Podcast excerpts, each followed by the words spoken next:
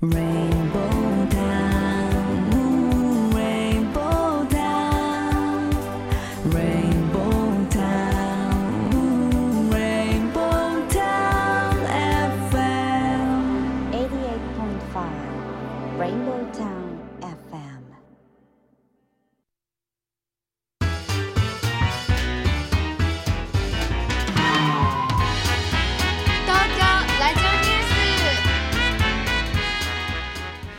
時刻は14時を回りました。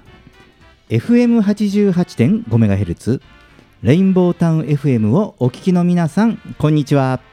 そしてパソコンやスマートフォンを使ってサイマルラジオやリッスンラジオでお聞きの皆さんもポッドキャストでお聞きの皆さんもこんにちは。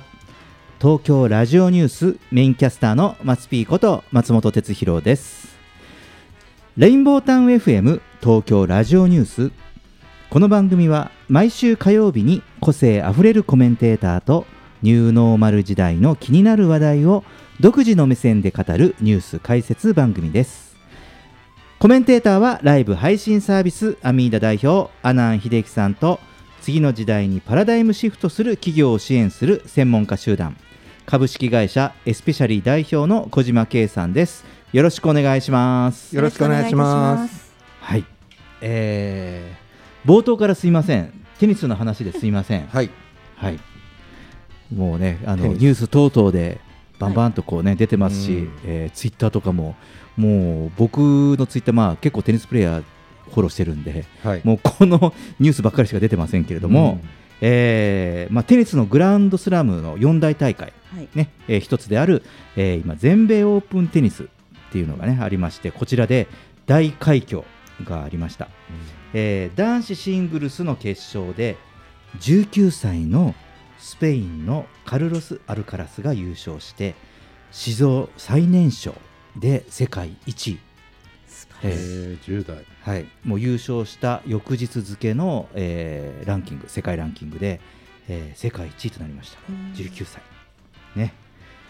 まあね、まあ、これまで、えーフェデラー、ナダル、ジョコビッチといって、まあ、なんかそうトップ3ですね、もうダントツトップ3のね画像がずっとあって、でまあその中で、まあ、大体その最近若手も出てきたんですけど、まあ、いきなりね19歳の選手、19歳っていうとですね、まあ、いわゆるそのテニスだとそのジュニアクラスっていうのがあって、18歳までは例えば全米オープンジュニアとかに出てる選手なわけですよ。ははい。おそうなんですね。シニアデビューみたいなそうですそうです、はい、それがまあ本格的に大人にの大会に出てきて1年目で、えー優勝して世界ランキング1位になると。い。うことなんですよね。まあ、このテニスもですね、うん。まあ、新しい時代新時代の幕開けを感じさせるような、うん。えー事態となってまして、うん、あのまあ多分ね、えー今 YouTube とかで、うん。えっと決勝のダイジェストとかその前の試合のダイジェストとか今その15分とかもう試合はねすごい長い時間やったみたいですけど見れるのでちょっと見てもらうとですね、とてもその19歳のプレーとは思えないわけですよ。うん。あのね、19歳のプレーというととにかくその若さに任せてうん。バンバン打って、ね、っていうねこうスピードあふれてっていう感じじゃないですか。力任せな感じ、そうそう。なんだけどもちろんその19歳だからすごい体のバネもあるし速い球も打つんだけど相手が下がってみると見たら柔らかくそのタッチショットとかそのドロップショットを,、うん。を打ってみたり相手が油断してる間にスルスルっと前に出て、うん、あのボレーをしたりとかね。あのなんですかね。こうテニス界ではあのなんかこうフェデラーとかナダルとかジョコビッチとかそれぞれのこう良さをこう合わせ持ってる選手と、うんとてもねそのなんか柔軟な、うん、厄介選手ですね。もう考え方もねなんかちょっとこう熟練を感じさせるような。だからこれからが楽しみなんですけどね、はい、でそしてあの方や、えーとはい。この、えーグランドスラム全米オープンテニスというのは、えー車椅子テニスも開催されまして、えー同じようにですね昨日も、えー、と男子シングルスの決勝戦が行われまして、えーまあ、第1シードの国枝慎吾選手がうん。残念ながら決勝で敗れて年間グランドスラムを逃したということなんですね。これねあのテニス界今車椅子テニスは日本ダントツ強いんですよ。うん。だってレベルが違うでしょ。だってあのフェデラーとかナダルナダルでもやってないこの国枝選手って年間で1年間で？1年間でだから、えーっと全仏、全米、まあ、ウィンブルドン。で、えー今度は、えー全えー全豪オーストラリアそこまで優勝しててで今度この全米オープンで優勝したら1年間でグランドスラムを達成。すあの生涯グランドスラムはちなみに達成してます、うん。彼はもう、はい。うん。はい、だ全てのその四大大会で優勝はしてると、うん、だからあのこうテニス界の中ではその車椅子テニスの国枝選手って、うん。その一般のテニス選手というか、まあ、我々とかでももうみんな日本のトッププロでもみんなリスペクトしてるんですよ。もうあの全然ねこのそれこそその変な話ですけどその障害？云々関係なく、もう一人のアスリートとしてやはりそのトップテニスプレーヤーはい。というもう考え方といい人格といいですね。なので、まあこういう選手がねこうん。う日本にこういるということでまだまだね国枝選手ね現役続行されるようですからはい。ままたねなんか来年年間グランドスラム狙うって言ってます。楽しみですね。楽しみですね。全試合見なくちゃだな、そうですそうです、うん。はい。ちょっとテニスのね、えー話題で恐縮ですが今日はねもうちょっとホットな話題ということで、えーこちらをお送りしました。えーさて、えー毎回オープニングでニューノーマルな話題をニュースピックアップとして紹介していますが今日は人生最後もネットで。葬儀や就活が進化という、えーニュースを持ってきました。はい。えー今日はですね、えー私たちの手元に今日の産経新聞の、えー12面経済面ですけれども、えー富士山系ビジネスアイの記事から、えーこのねオンラインで香げ香典とか喧嘩とか、ねうん。えーあとサブスクの解約を代行するということで、あのー最近うん。私も個人的に身近に、まあ、友人とか知人がやはり亡くなることがあってその時に出てくる話題はあのパソコン あの結構遺族の方とっていうかその亡くなったねこあの一昨年ちょっと中学時代の友人が亡くなったんですけど、うん。まあ、その時にあのお母さんとかおお姉さんから相談されたのが子供のパソコンの IT がわからない。でその銀行の手続きとかあとうんなんかこういろんなあーこう、まあ、家のこととかこういろんなものがパソコンの中からに入ってるんだけどこれがわからないから困ったと。うん。うんいうねこう相談を受けまして。でなんかそういう あの遺品整理とかあのなんかパソコンのメンテナンスっていうかこのサポートをする会社がそれまた友人がいたので、うん。その友人に頼んでなんかこう安全に、まあ、結うん。果ちゃんとロック解除して開けてもらったと。だからその開けるまでにはなんかいろいろなんか手続きがいるらしいんですよねそういうものってね。うん。遺品にになるし、うんね、あの亡くなった方の口座扱うってこう、はい。結構ねいろいろ手続きがいるじゃないですか、うん。だから弁護士的なそのなんかこう法的な手続きとか結構大変だったっていうのを記憶してああこれな今時あるある？だよなと思ったりしたんですよ、そうです。皆さんも考えてください。サブスクサブスクね。はい。毎月月額でねうん。払ってますよね、はい。やはい。ってますね、誰が知ってるんですか？私？僕もです。僕もです。あの僕も家族知らないです。あのうん全部どれに入ってるかとか、逆にこれなんかあんまり近い人だとやなんかねうん。やっぱ個人的なプライベートなね うん。情報。事務的に作業してほしいようんね、事務的にちょっと、うん。まあ遠い方の方がいいかなっていう気もしますけどね。そうですよね。事務的にやってもらった方うん。があー意ね、外にね。うん。うん。だからだからそういうその今ジェットさんが言ってくれたその遠い方の方が良かったりするじゃないですか、うん。しか。だから、まあ、それを請け負う業者さん、まあそのビジネスが出てきてるわけですよ、はい、うん、あのちなみにその一つがデジタル遺品を整理するサービスの場合ですと、まあその通常時ですね、うんまあまあ、今のうちからそれににそのそのサービスを受けるとアプリで1日1回うん。スマホの起動データを取得するようになっていて、まあ、ちゃんとそういう契約をするわけですよね。はい。でそうするとそしてその数ヶ月間スマホの電源が入っていない場合オペレーターが所有者の生存を確認するとうんいうことらしいですよね。身内に代わって。ね。まあ、多分電話したりとかあとちゃんと不動産とかも登録してるから、うん。なんかこの方連絡つかないんですけど大丈夫ですか？とかあとあのそれこそ警察に電話をして、うん。なんか契約こうやって契約してるんだけどあのちょっと連絡が取れないんですけど、うん。っていうことのを始めるそうなんですよ。なるほど。うん僕はあの一昨年父が亡くなって、うん去年母が亡くなったんですけど、うんうんこの間やっぱあの食器とかをちょっとかあの捨てようと思ってこう片付けてたら、うん封筒が出てきて3万円入ってたんですよ。あの食器と食器の間に、その前に、はいその父が寝てた部屋の額縁の中に1万円入ってたんですよ、お。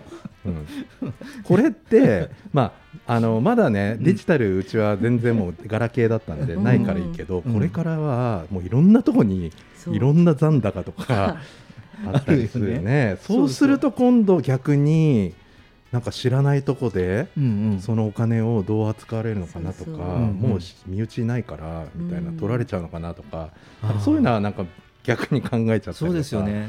だから今結構そのポイント換算とか、うん。それこそその交通系のこの IC カードとかあ一定額ね入れてって、うん。普段僕なんかも現金持ち歩かないで、うん。あこの中にあの入ってるからいいかと思ってやってるから、うん。なんかそういうのとかね、うん。あの分かんないですよね。ねえ。うん。昔の通帳銀行の通帳は探しやすかったよねそういうふうに考えると、そうですね。見つからないっていう話はあったけれど、はい。でもなんかねタンスの方にそうこうやって手突っ込んだら出てきた。そうそう。通帳があったみたいな。布団の間にこうやって印鑑なんだみたいな感じだったよねそうですよね。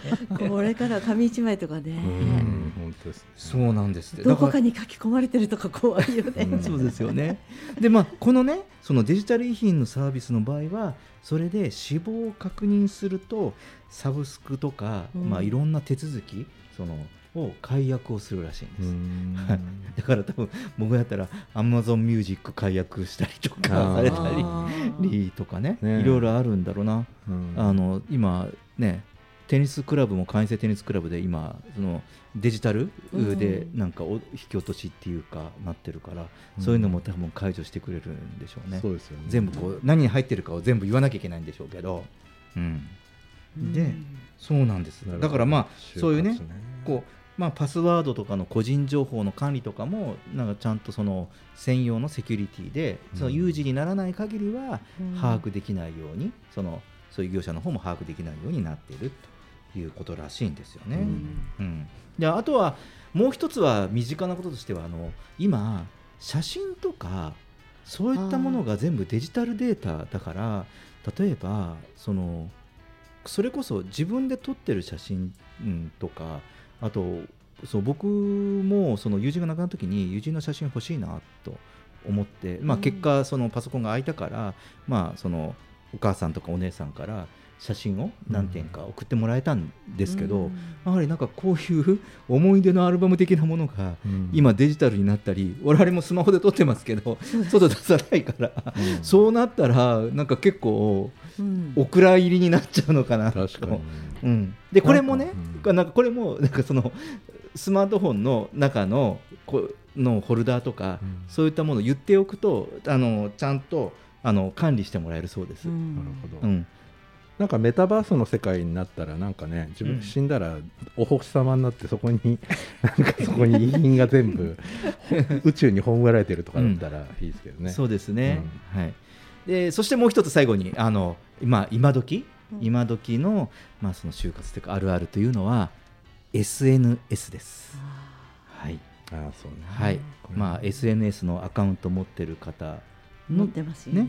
そのね亡くなった方が、まあ、自分のアカウントを最終的にどうするんだというところで。確か僕の記憶だとあの Facebook は最近機能追加されてその、うん。なんなんかその亡くなった時の通知を誰にやるとかなんか。なんんかそういうのがなんかあの検知するらしいんですよ。なんかあの外の人からこうあの例えば書き込みで書いたとしても。なんか確かねそういうことをちょっとちらっと聞いたことがあって。でただ先ほど言ったデジタル遺品のサービスではやはりこういった SNS のアカウントも、まあ終わっあのやっぱそういう事態が起こった時にえーアカウントを一定期間管理させてもらって、えーお亡くなりになったことを、ううんんまあ、そういうことをそのちゃんと告知するというサービスですね。実際あのありますもんね。僕もあの今亡くなった友人のアカウントがあのあります。あのあるというか見かける時があってうん。やはり1年経って誕生日になると,、えーっとその人の今日は誕生日ですって出てくるんですよね。ででやはりその多分、えー亡くなったことを知らない方がお誕生日おめでとうとか入れてきた時とかあるのでなんかそれを、うん。うん、でもほら他人だからいやあの、ね、この方去年ねお亡くなりになっててなんかそんなの言わないじゃない、うん。うん、だからちょっと必要なサービスかなというのも、ね。うん、まあ今のデジタル時代あるあるですよね。ううん。んまあでも自分で今から考えとこうってちょっと思い思っちゃいまそうしそうそう。たもう考えて。そうするとなんかそうなる。写真撮るのも減りそうだし危うん。ない。そうですよね。さあね、えーまあ今日は、えーこういうその葬儀とか就活も、えーネットの時代になってきたという話題でお送りしました。以上今週のニュースピックアップでした。東京ラジオニュース。東京ラジオニュース。東京ラジオニュース。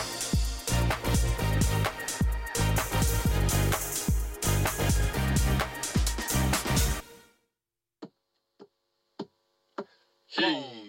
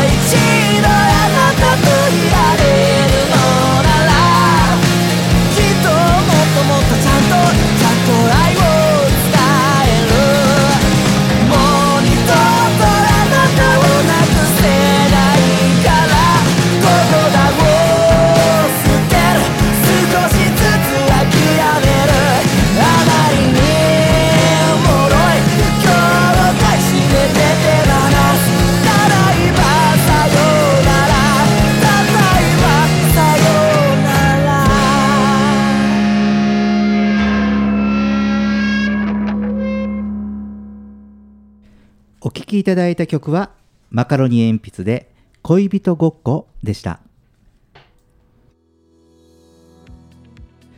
レインボータウン FM 東京ラジオニュース。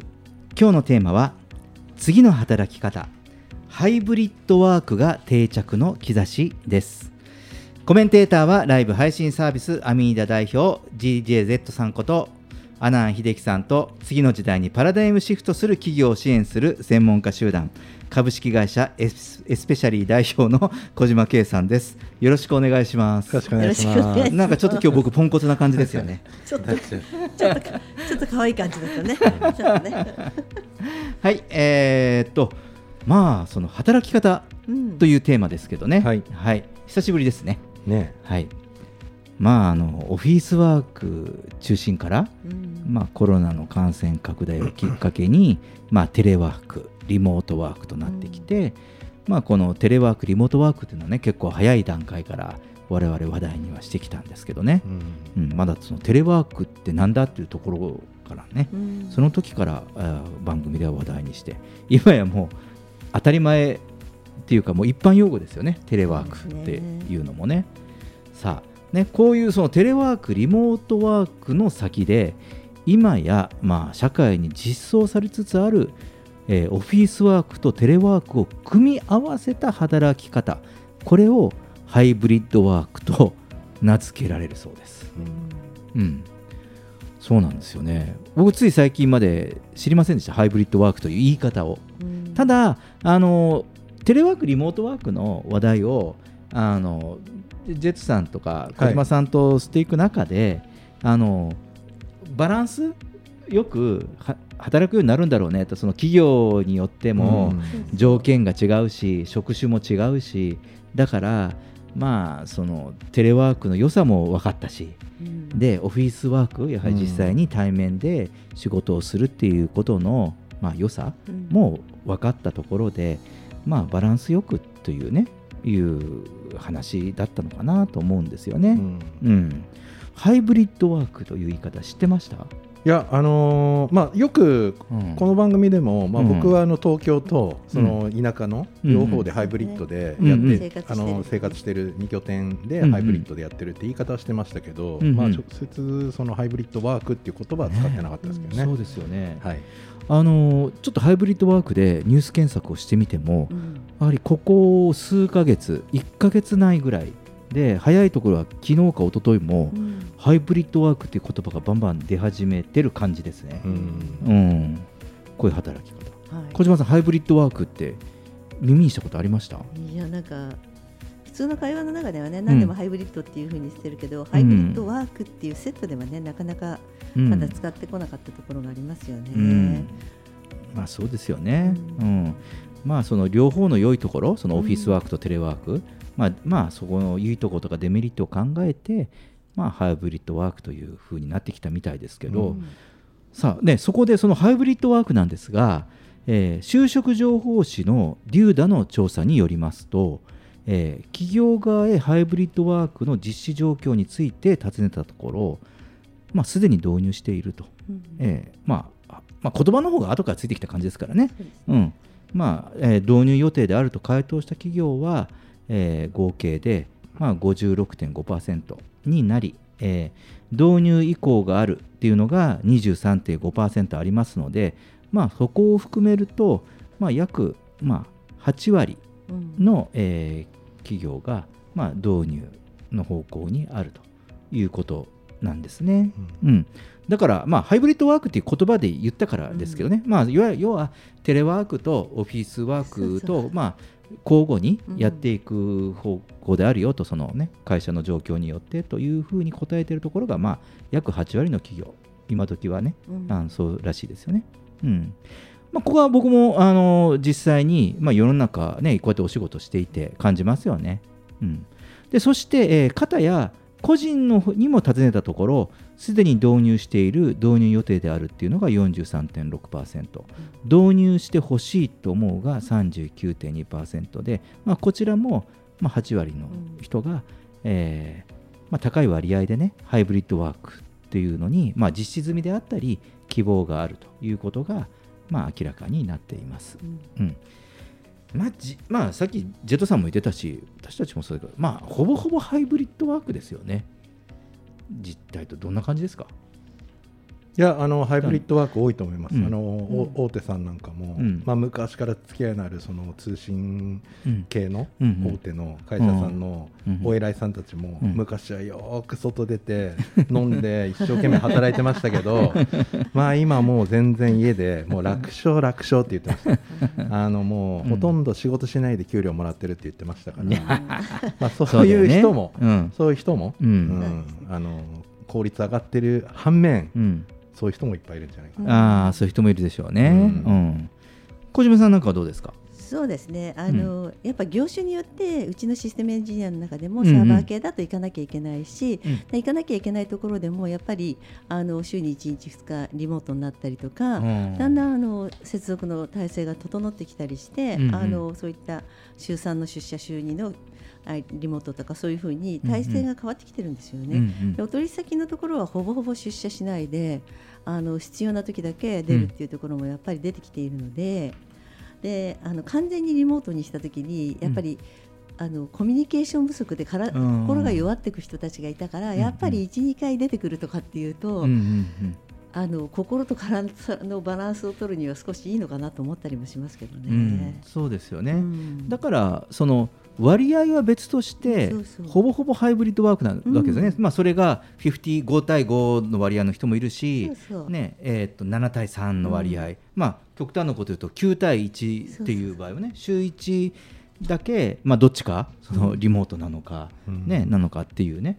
だけどまあほぼほぼそのテレワークとかオンラインなんちゃら会議とか、なんかそういうねものが定着してきたからまあその割合は別としてもこのハイブリッドにはなってますよね。うん。うん。そうですね。ねコミュニケーションのスタイルがとは思いますよね。うん、で、えーそしてその特徴的な傾向がありましてその個人としてはハイブリッドワークができることは働き方の選択肢が広がるうんうん。ということで、まあ、ポジティブに受けてあの受け止めている一方ですで、に実施しているハイブリッドワークが仮にうん中止になった場合でもじゃあ会社を辞めるとかね、うん。その退職を考えるまでの影響はあまりなくて、うん、その会社に求める大きな条件とまでは至っていないことがアンケート調査の結果伺えるようなんですよね。うん、で、えー、とかえってあの会社側の方が あの従業員を雇い入れる上でなんかこうハイブリッドワークへのニーズが高いと考え重要視している傾向が あるみたいです。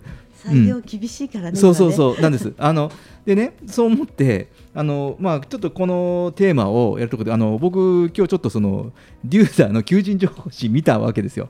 でそうすると結構あの週いまあ、週テレワークで週1出社とか、まあ、そのなんですかね、うん。あのえーっと月いや3日のなんかその、えー電話会議ありとかなんかそういう電話会議日かありとかなんかやはりそのハイブリッドワークをうちはやってますよっていうアピールが、結構今時の会社さんってやはりその求人のためには必須みたいにしてあるなというふうに、うん。あの実際今日ねちょっと見てきました中を見て、うん。感じました。うん。うん、なんですって。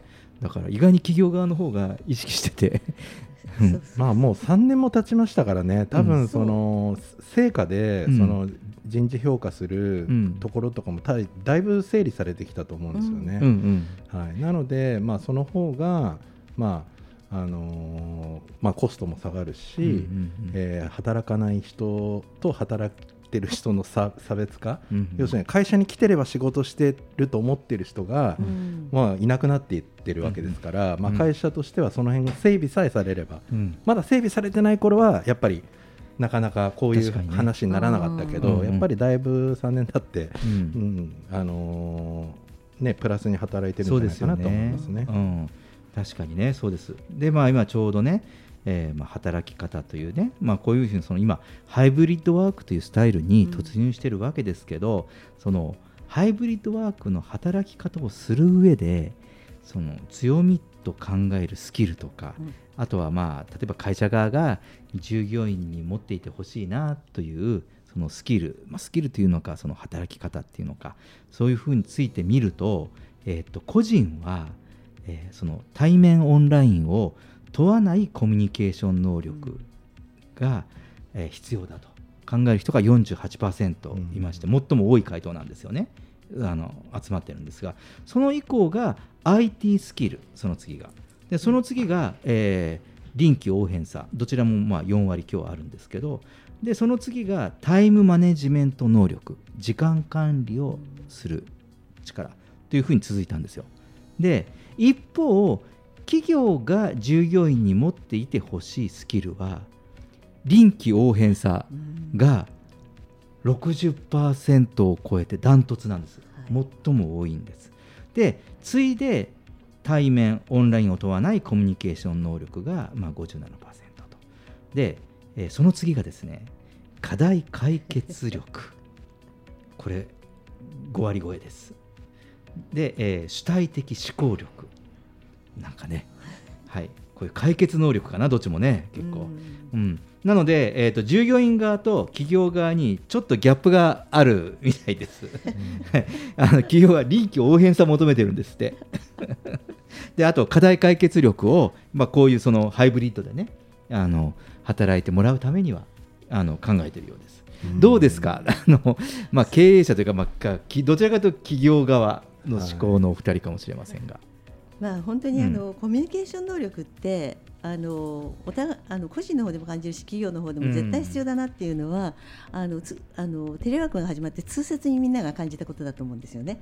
だから共通項として上がってきて、でその時に急いでいるのに対応できる人できない人っていうのもやっぱり共通で自分が思い通りにできなかったっていう歯がゆさがあって、あの会社の方はやってもらえなかった個人の方はやれなかったっていうところがあって共通項で上がっていくんですけどあの企業が評価する時ってか課題を解決してくれているか、成果を出しているかっていうところになった時に、うんうんやっぱり本人たちの方ではもうちょっとタイムマネジメントとか内容が変わってくるのかなと思うんですが。うんやっぱり仕事は何を何においても課題解決能力っていうのは必要なので、うんうん個人でもそれを少し意識してくるとあのコミュニケーションが必要で話をしなきゃいけないとか必要に迫ってやることが出てくるかなと思います。あー確かにね、うん、ジェットさんどう思います、僕は結構やっぱり商談なんかをしてると、うん。あのーお客さんによってはこうこう説明しこっちが説明しててもやっぱ反応がない時、うん。結構僕自身が臨機応変さないなみたいな。あのずーっと喋り続けなきゃいけないから喋りつけるけどなんか反応ないみたいなのが結構焦って。合ってればなんかこう、あ例えばとかこうやるんですけどなんかできなくて結構家で汗かいてたりとか ポタポタポタみたいなこれまずいみたいなうん。空気悪いみたいなのとか結構あるんで、まあ、そういうのを、あのーうまくやれる人、そのうん。僕はまあ経営側ですけど、まあそのプレイヤーとしてちょっとやっぱ結構苦手意識オンラインに対してまだあるんで、うん。まあ、その辺うまくできる人はすごいいいなと思いますね。うん。そうですよね。あのー確かにね僕も今ジェットさんが言った部分のところはいやなかなかその画面越しっていうかそのオンラインになってからは難しいなってそう相手の協力がある時はすごいいいんですよ。そうなんですよ。かサクサクこあの。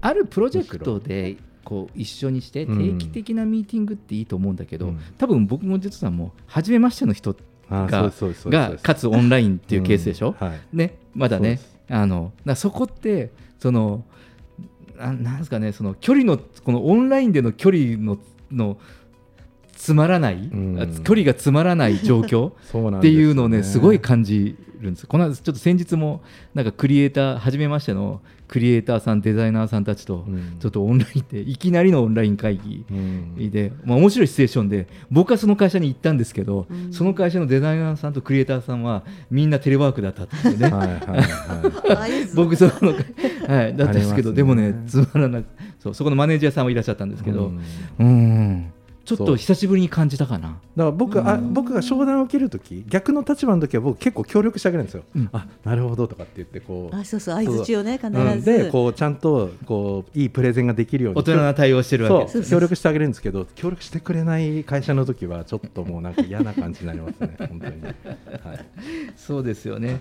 ままあまだねやはりそのここら辺のうん。こう課題があって。だからあのまあこう今の今日の我々の話の中ではそのコミュニケーション能力と臨機応変さっていうのは、まあここ背中合わせですよね。うんね。まあそのね抱き合わせでちょっと考えなきゃいけないということだし、あとそのまあ課題解決力っていうのはね、あのそもそもがまあこれからうん。そのこの時代になってくるからだからじゃあこう自分たちで状況を理解してっていうふうにやっぱ判断力っていうのはすごく高まるかな。うん。あのほらこれまでいい社員ってそのほら記憶力とか作業処理能力とかなんかそっちに頼ってた部分があるじゃないですか。その人材の評価って。うん、でもね、あのなんかそういうものではなくなってきているからだからそこら辺のその表れかなと。今の状況がどうかっていうのを見てとかって。だって記憶力とか処理能力ってコンピューターと AI が変わってくれるもん。でも人間ができるのはじゃあ今どんな状況かとかっていうことを見て、まあ、何かしら IT に入れるにしてもそれをインプットしたりとかそこから探さなきゃいけないわけだからやっぱり確かにここは今の時代の人たちに必要なものなんでしょうね。はい、はい。えーちょっとここで1曲いきましょうか。福山雅治でミルクティー。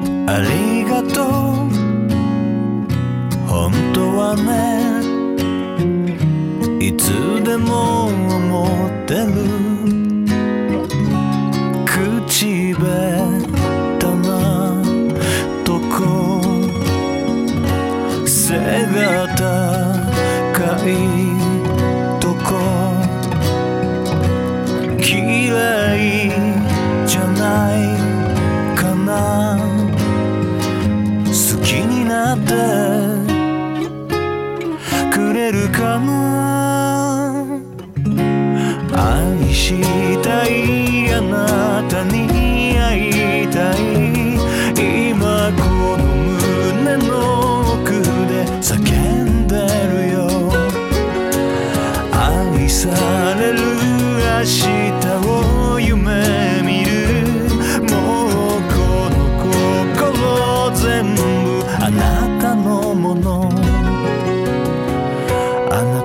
けのもの。バカだな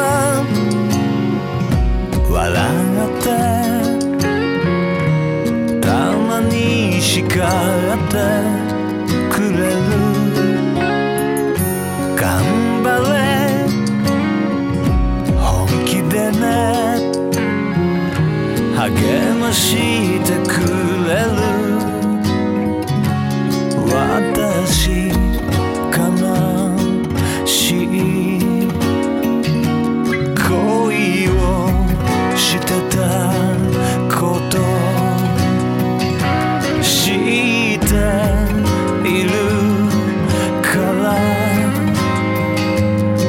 優しくするのかなでも大好きよあなたに会いたいまた眠れぬ夜の終わらない祈りおしゃべりしたり手をつないだり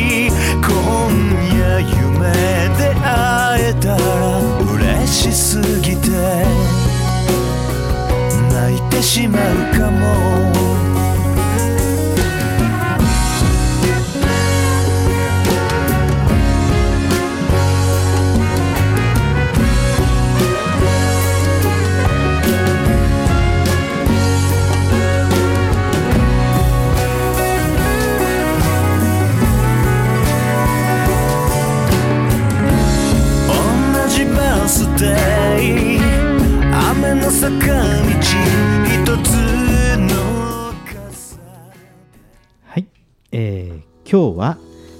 次の働き方。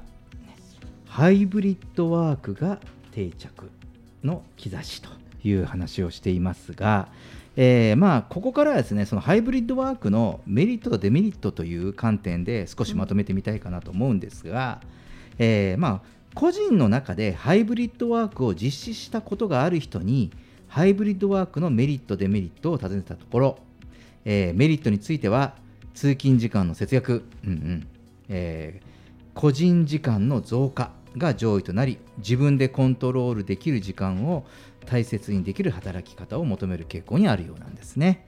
うん、でデメリットはコミュニケーション不足、ねえーこれが最も多くその次に時間管理の難しさという結果になりました。これあのなんか最初えーサラリーマンから独立起業するときも同じような傾向が 出るかなと思いますね、独立してね、通勤しなくてよくなって、うん、もうなんか大昔なんか感じたな、僕、これ、今あの今時というよりもね、そうですよね、えーまあ、その個人の時間が増加、ね。そして時間管理の難しさ。うん。まあ、この時代とかってねさっきも言いましたけど、うん。でもそれこそやはりそのセルフコントロールセルフマネジメントはすごい求められる時代ですよね。やるも自由やらないも自由だけど、うん。ね、だからまあそういったところが一つメリットとデメリットとして個人では出るんでしょうね。うん。で、えー、と方や、えー、と企業が感じるメリットに目を向けてみると、まあ、こういう働き方になったことで、まあ、全体的にデジタル化が推進されたという感じですよね。まあ、これはね、えーまあ、コロナ禍の影響で、まあ、テレワークなんか本当一気に進みましたよね。こういうねその、まあ、デジタルでいろいろ処理するとかねもう会社のフォルダを共有するとかね、うんネット上で共有するっていうこともねもう本当に当たり前になりましたものね。うん、でやはりデメリットに関しては個人と変わらずコミュニケーションの不足が一番多くてで次いで、えー部下のマネジメントのしづらさとなって、まあ、コミュニケーション面に関する課題を感じていることが伺えますよね。さっきジェットさんそうですね、まあ、やっぱそういうねコミュニケーション面に関する課題。先ほどのね、その無反応というのもね今度はねその社内でねまあそのね社員とかうん。部下とこう会議やってる時にまあさっきみたいな反応だったらなかなかつかみづらかったりしますよね。そうですね、うだかんらなんか前もってじゃあリモート会議するよこう何時から何時って言わない緊急会議とかあるじゃないですうか、ん。そうするとあの従業員の子たちもうん。準備ができてないから、うん。あの顔とか絶対出さないんですよ。オフにして。あそうそうそうそうそうそう。そう。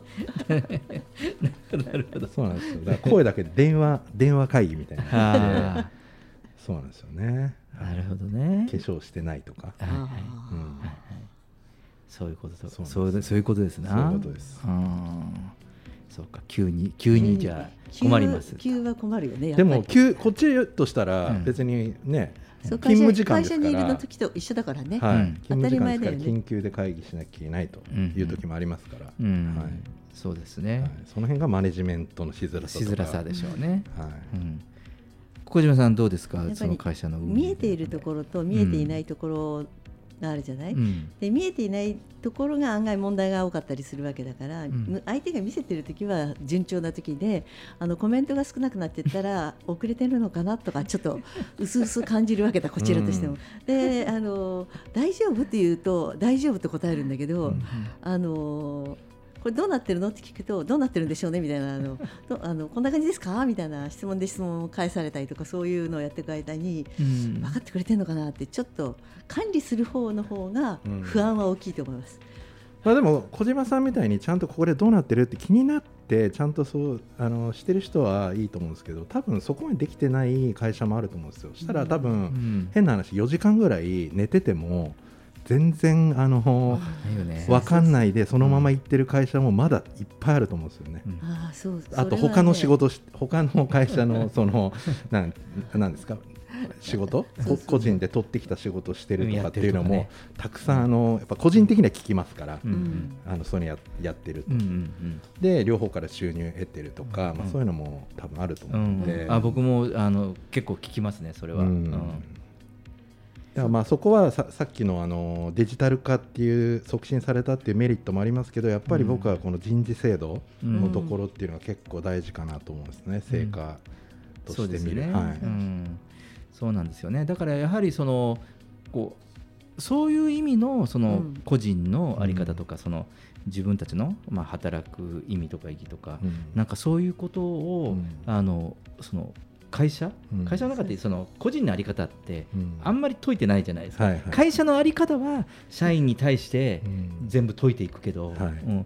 だからここら辺がこう時代転換かなという気もするんですよね。ううん。ん、だからそうんそうですね。う、ん、なんかね今回こうこのテーマをこう取材を通してですねその働き方そのものがその企業中心からその個人の在り方を作ってた時代じゃないですか、やっぱり会社ありきなところあるでしょ、ううん。んあって個人の在り方を作っていく。どういう社員が理想像なのかみたいな感じを作ってきたけど、でもやはりここはその少し転換しなきゃいけないのかなっていうのも感じていてその、その個人主義じゃないですよ。個人の在り方からその企業を作っていくっていうようにしていかないと、うん。今のこういうそのリモートとかハイブリッドの環境でお互いにその一つの企業体として働いていく中ではうん。そうやっていかないともう成り立っていかない気がしてきました。うん。うん。まあ、あの少しねこのハイブリッドワーク、えーまた半年後どういう言い方するのか、うん。どういう進化系を遂げるのかまた見てみたいかなと思います。はい、えージェットさん小島さんありがとうございました。レインボータウン FM 東京ラジオニューステーマは次の働き方ハイブリッドワークが定着の兆しでした。東京ラジオニュース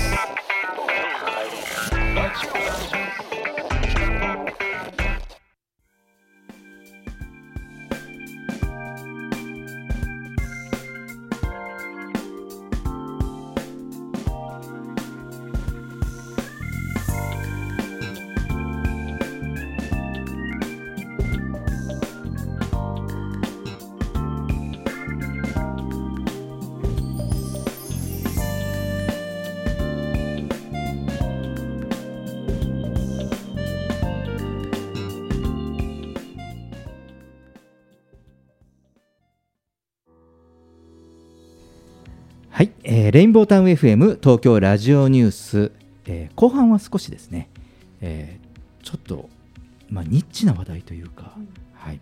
えーこういう話題です。カニの甲羅から作ったバッテリーが再生エネルギーの決め手になるかも。という話をしようかなと思います。はい、えーコメンテーターは引き続きライブ配信サービスアミーダ代表阿南秀樹さんこと DJ ジェットさんと次の時代にパラダイムシフトする企業を支援する専門家集団株式会社エスペシャリ代表の小島圭さんです。よろしくお願いします。よろしくお願いします今ちなみにですね、えーカニやロブスターお好きですか？好きです。もう即答ですね、これ、はい好きですよね、えー私も大好きです。さあ、ね、えーまあ、そのね、えー食後の、えーカニやロブスターの殻、ね、これを捨てなくてもよくなるという話ですね。はい、でそのこれまでちょっと考えられなかったような材料から、まあ、より持続可能なバッテリーを作れるという可能性が出てきたようなんですね。うんでこれあの海外の科学雑誌「マッター」という雑誌があるんですが、まあ、ここに掲載された論文でカニやロブスターに含まれる物質を用いたバッテリーの開発に成功したということなんですよ。カニやロブスターに含まれる物質何なんでしょうね。ねえさあその物質なんですが、まあ、その前にですねその、まあこういうまあ、こういうの含めていわゆるそのバイオ燃料って言ったりとかね、はいえーまあ、こうバイオエネルギーっていう一環のなるんですけどこれがそもそもなぜ求められてるかというその、まあ、社会的な背景を言うと、その今我々が、まあ、今手元にスマホもありますけどこういうのリチウムイオンバッテリーですよね。でこういうその鉛やリチウムを用いたバッテリーというのは、えーリサイクルをするのがですねとてもその複雑すぎて、まあ、難しかったり、えーまあ、生ゴミに分解できなかったりですね、まあ、火災や、えー爆発を起こす危険性があったりというふうにして結構あの問題は山積みなんですよ。うん、だいぶ小さくなりましたけどね。あの省力化は進んだんですけれども、うん。で、えーっとそしてそのこのこれをそのリチウムとか、まあ、こういうそのエネルギー源を、まあ、そのなんですかねその需要を満たすといいますか、例えばそのリチウムの供給っていうのはこれこのままもっともっと確保しようとすると、まあ、世界が破壊するほどの鉱物の採掘を行わなければならないと。いうことが予想され、これも問題なんですね。例えば発展途上国では、ほら、だから携帯とか買い取って、で、そのほら、プラスチックとか、もう他の部分を溶かして、この鉱物を取り出す、あのレアメタルって言ったりしてるでしょ、うんだからそれぐらいその貴重資源であるし、もう地球の中ではもう限定資源なんですよね。なので、まあ、次のあの燃料、エネルギー源、バッテリー、まあ、こういったものを求めなければいけないうんという事情も、えー地球にはあります。で、まあ、そこで、えー話戻しますよ。カニによる大河ンがあるわけなんです。で、そのカニやエビなど甲殻類には甲羅を丈夫に保つ役割を果たすキチンという物質が含まれているんですね。これ聞いたことありますよね、別の意味でね、皆さん。キチンはキト酸と呼ばれる物質に加工できます。このキト酸もありますよね。はいねえー今回研究者たちはこのキト酸と亜鉛を結合させると新しい電解物質を作れるので結果400時間使用してもエネルギー効率がほとんど変わらないバッテリーを開発することができたそうなんです。400時間すごいですよね。うん、そしてさらにこのカニの成分から作った、えー電解物質電解質物質は5ヶ月あれば土の中で性分解。これどういうことかというと生ゴミに分解されるということです、はい、でそこに残される亜鉛もリサイクル可能なんだそうなんですね、だから今この研究者たちはエネルギー貯蔵システムの環境負荷を小さくするために持続可能なバイオ燃料にできるというふうに考えているわけなんです。ね。ねカニすごいですねカニすごいですね。キト酸あれなんか痩せたりとかなんかあれですよね。なんかこそう中性脂肪が気になる方とかに取るなんか。健康補助食品ですよね。我々がコレステロールが減る。ああですよね。あと人工皮膚の再生とかでも人使われてそうですよね。人さんすごいですね。糸にも使われてるし、うん。だから全く違う全く違う活用ですよ。カニ大フィーバーですね。うん。ででこれがね今ねねカニをねまずまずはちょっと、まあ、話題としてカニをあげたんですが、うん。実はこのキト酸はイカとか貝類とか、えっと、昆虫ですね。昆虫の甲羅、ね、あとキノコなどその多岐にわたってキチンやキト酸は取れるそうなんです。うん。うん、だから、ね、こういったその、ね、次世代電池、ね、実用に向けて開発が進められているそうなので、まあ、こういうねあなんかこうニュースはねあの未来が明るくなりそうでいいですよね。うん。はい、えーちょっとねあの後半はこの新しいカニの甲羅でバッテリーという話題をしてみました。えーレインボータウン FM 東京ラジオニュース、えーカニの甲羅から作ったバッテリーが再生エネルギーの決め手になるかもでした。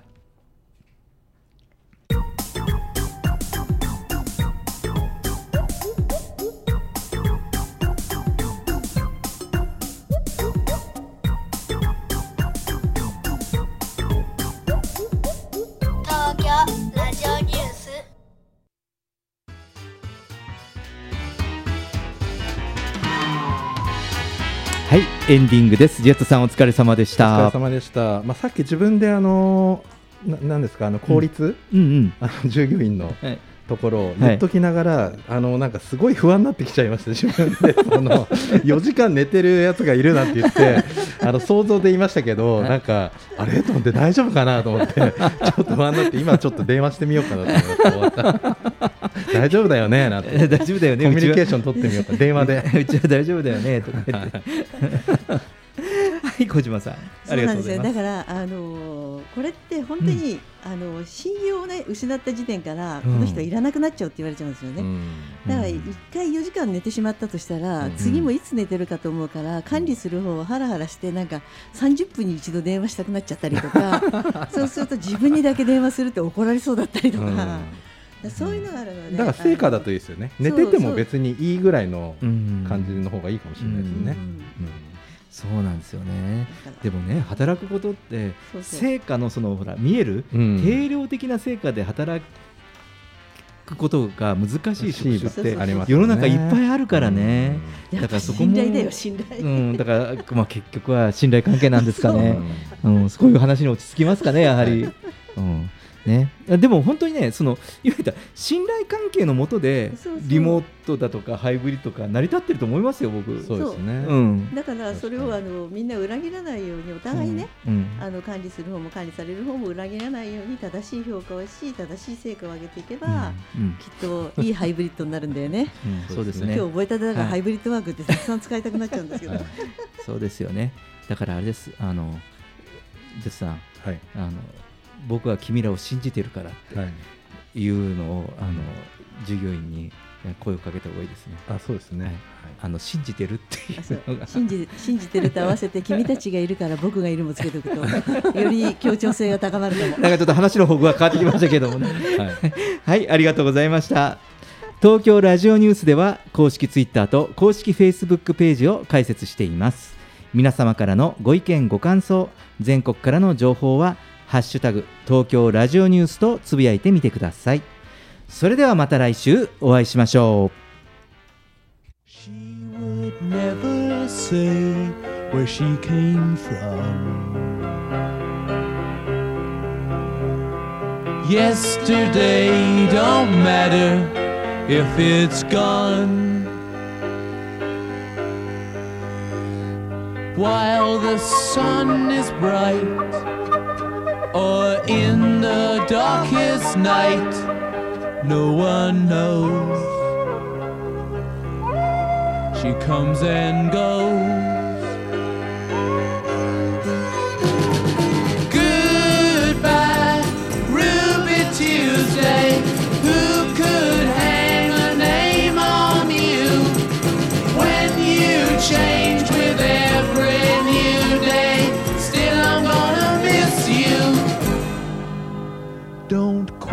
Question why she needs to be so free. She'll tell you it's the only way to be. She just can't be chained to a life where nothing's gained and nothing's lost at such a cost. Goodbye, Ruby Tuesday. Who could hang a name on you when you change with every new day? Still, I'm gonna miss you. There's no time to lose, I heard her say. Catch your dreams before they slip away. Dying all the time. Lose your dreams and you will lose your mind in life unkind.